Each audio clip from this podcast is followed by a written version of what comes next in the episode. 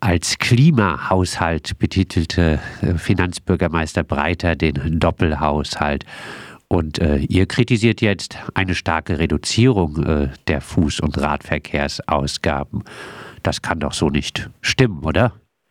Naja, das denken wir eben auch. Ja, Herr, äh, wie du schon gesagt hast, Herr Breiter sagt, dass äh, Klimaschutz bei dem Haushalt sehr im Vordergrund steht. Herr Obehorn sagt, dass zählt einige Felder auf, äh, bezahlbares Wohnen, Schule, Kitas, Digitalisierung, Klimaschutz und nachhaltige Mobilität dass das Schwerpunkte des Haushalts wären. Und wenn man dann mal die Zahlen so ein bisschen zusammenzählt, klar, uns interessiert natürlich als Fuß- und Radentscheid besonders der Bereich Mobilität, stellen wir fest, dass gegenüber 2022 der Haushaltsansatz für Fuß- und Radverkehr mehr als halbiert wurde und dass gleichzeitig auch noch für Tiefgaragen und Autoparkhäuser mehr Eigenmittel der Stadt ausgegeben werden als für Fuß- und Radverkehr zusammen in den beiden Jahren. Und das denken wir, das kann so nicht sein, wenn man darüber redet, dass man schwerpunktmäßig in nachhaltige Mobilität investiert.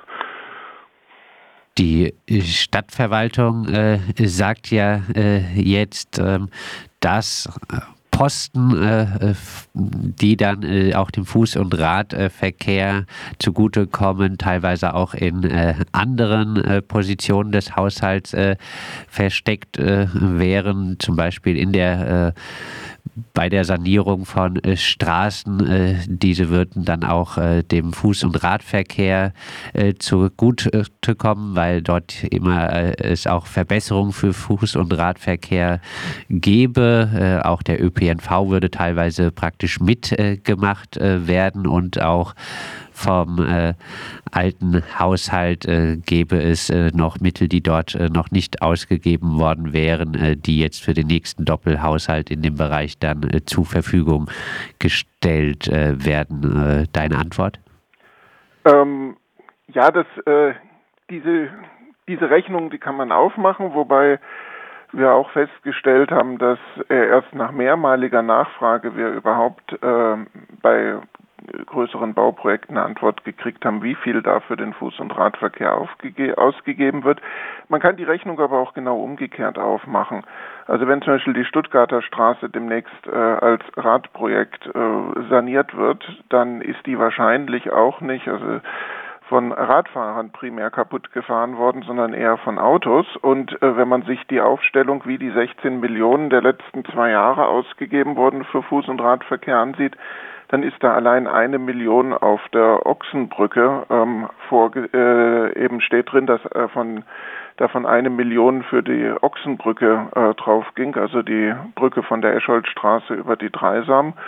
Äh, aus dem Fuß- und Radverkehrs, äh, aus den Fuß- und Radverkehrsmitteln, wenn man sich mal anguckt, was da für den Radverkehr gemacht wurde, also äh, mal ein bisschen provokativ gesagt, äh, wenn ich nicht partout die zwei geradeausspuren für Autos hätte erhalten wollen und deswegen dann auch Bordsteine versetzen äh, musste und sonst was, dann hätte ich auch eine weiße Linie auf die Straße malen können und dann hätte ich die Veränderung, die ich für den Radverkehr ähm, erreicht habe, mit einer geradeausspur für Autos auch äh, für deutlich, deutlich weniger als eine Million bekommen müssen können. Der Rest war dann im, äh, äh, dann hätte ich auch keine Bordsteine versetzen müssen und dergleichen. Also die Rechnung kann man in beide Richtungen aufmachen und eigentlich will ich das auch gar nicht. Ich nehme den Ansatz, so wie ihn die äh, Stadt gemacht hat. Wir können da jetzt wirklich diskutieren. Äh, ich sage, solche Dinge muss man dann rausrechnen. Die Stadt sagt, andere Dinge muss man reinrechnen. Kann man machen ähm, muss man nicht machen, sage ich mal.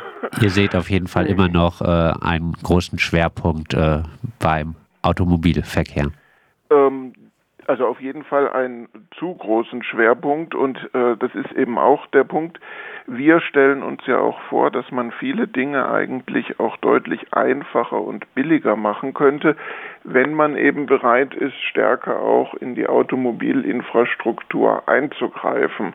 Also will sagen, wenn ich halt hm, wie jetzt gerade da auf der Ochsenbrücke, die zwei geradeausspuren in, in Form einer Überbreitenspur aufrechterhalten will, dann muss ich halt viel umfangreichere Umbauten machen, als wenn ich sage, da nehme ich einfach äh, eine Spur weg.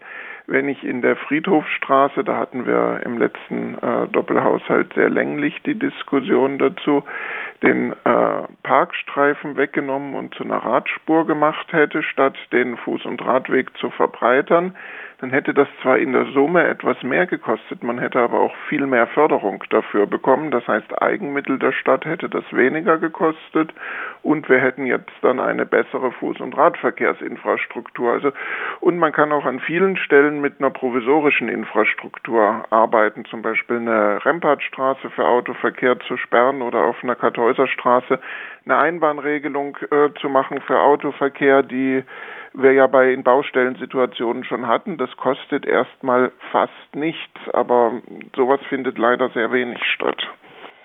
Ihr werft äh, der Stadtverwaltung, äh, wie gesagt, vor, äh, auch äh, zu planen, mehr Eigenmittel für Tiefgaragen und Parkhäuser aufzuwenden, ähm, als für den gesamten Fuß- und Radverkehr.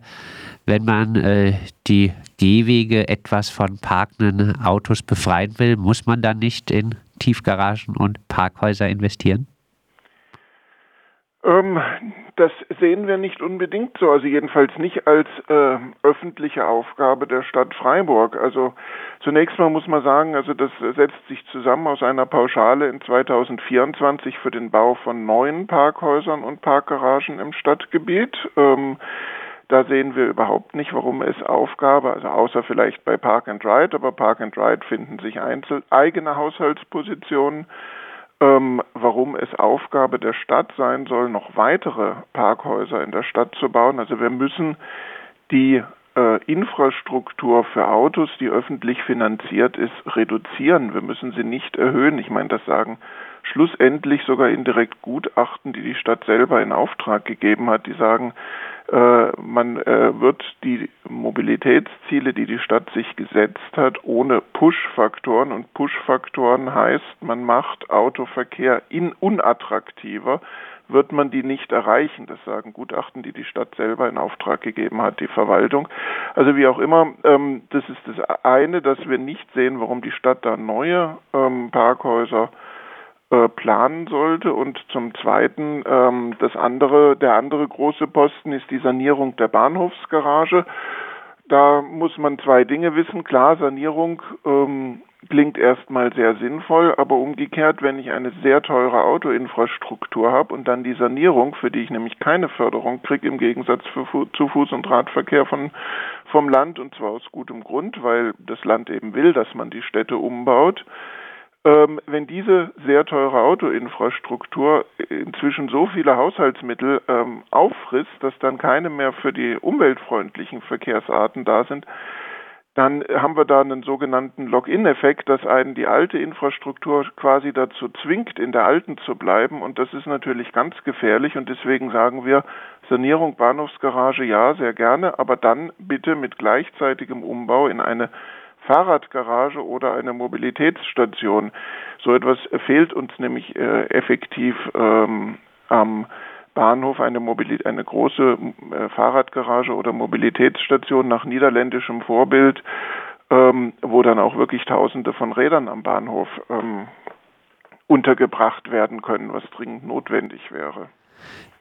Im Haushalt äh, 22 waren etwa äh, 48 Euro äh, pro Einwohnerinnen und Jahr für den Fuß- und Radverkehr vorgesehen. Ähm, ihr sagt jetzt, äh, jetzt äh, seien es äh, nur noch im Doppelhaushalt 23, 24.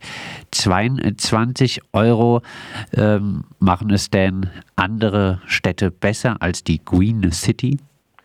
Ja, das kommt jetzt immer darauf an, wo man hinguckt. Ähm, ich meine, diese 16 Millionen, die ähm, diese äh, in 21, 22, die diese 48 Euro, die du gerade erwähnt hast, ergeben haben, die sind als Gesamtsumme in, in Deutschland, aber das sind jetzt eben schon die beiden Einschränkungen, als Gesamtsumme und in Deutschland sicherlich sehr gut. Da hat der Herr Horn, der das ja auch schon öfter gesagt hat, dass, äh, dass das sehr vorbildlich in Deutschland ist, sicherlich recht. Aber der große Unterschied ist, man muss zum einen mal ins europäische Ausland gucken, das ist das eine. Ähm, da geben eben Städte wie äh, Amsterdam, wie Kopenhagen, äh, wie Ronning, also äh, Städte, die wirklich eine gute Fuß Radverkehrsinfrastruktur haben, geben schon seit Jahren und seit Jahrzehnten jedes Jahr so in der Größenordnung irgendwo zwischen 30 und 50 Euro pro Jahr und Einwohnenden ähm, für Radverkehr aus. Utrecht sogar um die 130, also weit drüber. Ähm, und es ist eben ein Unterschied, ob ich das mal anderthalb Jahre mache oder ob ich das über Jahrzehnte jedes Jahr mache. Das ist ein Riesenunterschied. Das ist der eine Punkt. Und der zweite Punkt ist, dann kann man sich in Deutschland angucken, Städte, die sagen, jo, wir müssen da jetzt was ändern, wir müssen da jetzt aufholen, wir müssen da das, was ich sag mal mehr oder weniger alle deutschen Städte die letzten Jahre und Jahrzehnte verschlafen haben, aufholen. Und da kann ich eigentlich nur Tübingen als Beispiel nennen. Tübingen plant laut äh, oder gibt im Moment laut OB Palmer 100 Euro pro Einwohner und Jahr für Fuß- und Radverkehr aus. Und das ist halt eine ganz andere Nummer als 22 Euro. Ja. Gibt es denn äh, schon Reaktionen auf eure Kritik von äh, der Stadtverwaltung oder auch von äh, Fraktionen im Gemeinderat? Also von der Stadtverwaltung haben wir jetzt äh, keine, äh, keine Reaktion direkt bekommen. Klar, die Stadtverwaltung hat natürlich auch kein großes äh, Interesse, diese Zahlen und äh, diese Reduktionen jetzt irgendwie groß in die Öffentlichkeit zu tragen, denke ich mal. Ähm, mit Fraktionen haben wir gesprochen, ähm, das ist klar. Und ich sag mal, die Entscheidungen, die werden wir sehen, wenn dann nächst, Anfang nächster Woche die Änderungsanträge der Fraktionen eingereicht sind. Was ich jetzt mal so als Signale wahrgenommen habe, ist, äh, dass die sich gegenüber dem Verwaltungsansatz da schon noch eine Verbesserung vorstellen, aber eben nicht in dem Umfang, äh, wie wir das fordern. Also will sagen, dass man eben auf so einem Niveau von 10 bis 11 Millionen pro Jahr bleibt und äh, wie viel Verbesserung Sie sich dann genau vorstellen und beantragen werden, das kann ich nicht sagen, das, äh, das müsstest du die Gemeinderatsfraktionen fragen. Dann äh, abschließend vielleicht noch ein paar Stichpunkte. Du hast auch schon einiges gesagt. Äh, wofür äh, bräuchte es denn auf jeden Fall mehr Geld äh, beim äh, Fuß- und Radverkehr in Freiburg? Wo müsste dringend Geld investiert werden? Naja, also wir müssen insgesamt das Fuß- und Radwegenetz deutlich schneller ausbauen, als es äh, geplant ist. Ja. Äh, also im Prinzip die Projekte, die die Stadt vorhat, das ist ja schon äh, im Prinzip in Ordnung. Äh, da kann man jetzt gar nicht so viel äh, dagegen sagen. Ähm, es sind ja mehrere Radschnellwege, ins, äh, die dann auch ins Umland weitergingen, angedacht. Der nach Norden wird jetzt auch ganz konkret geplant und gebaut werden.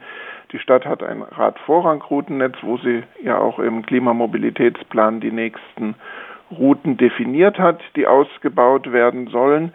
Aber eben zum Beispiel hat die äh, Stadt Freiburg da ähm, vorgesehen, bis 2030 diese nächsten Routen nur zu 50 Prozent äh, gebaut zu haben. Und das sind die nächsten acht Jahre. Ja.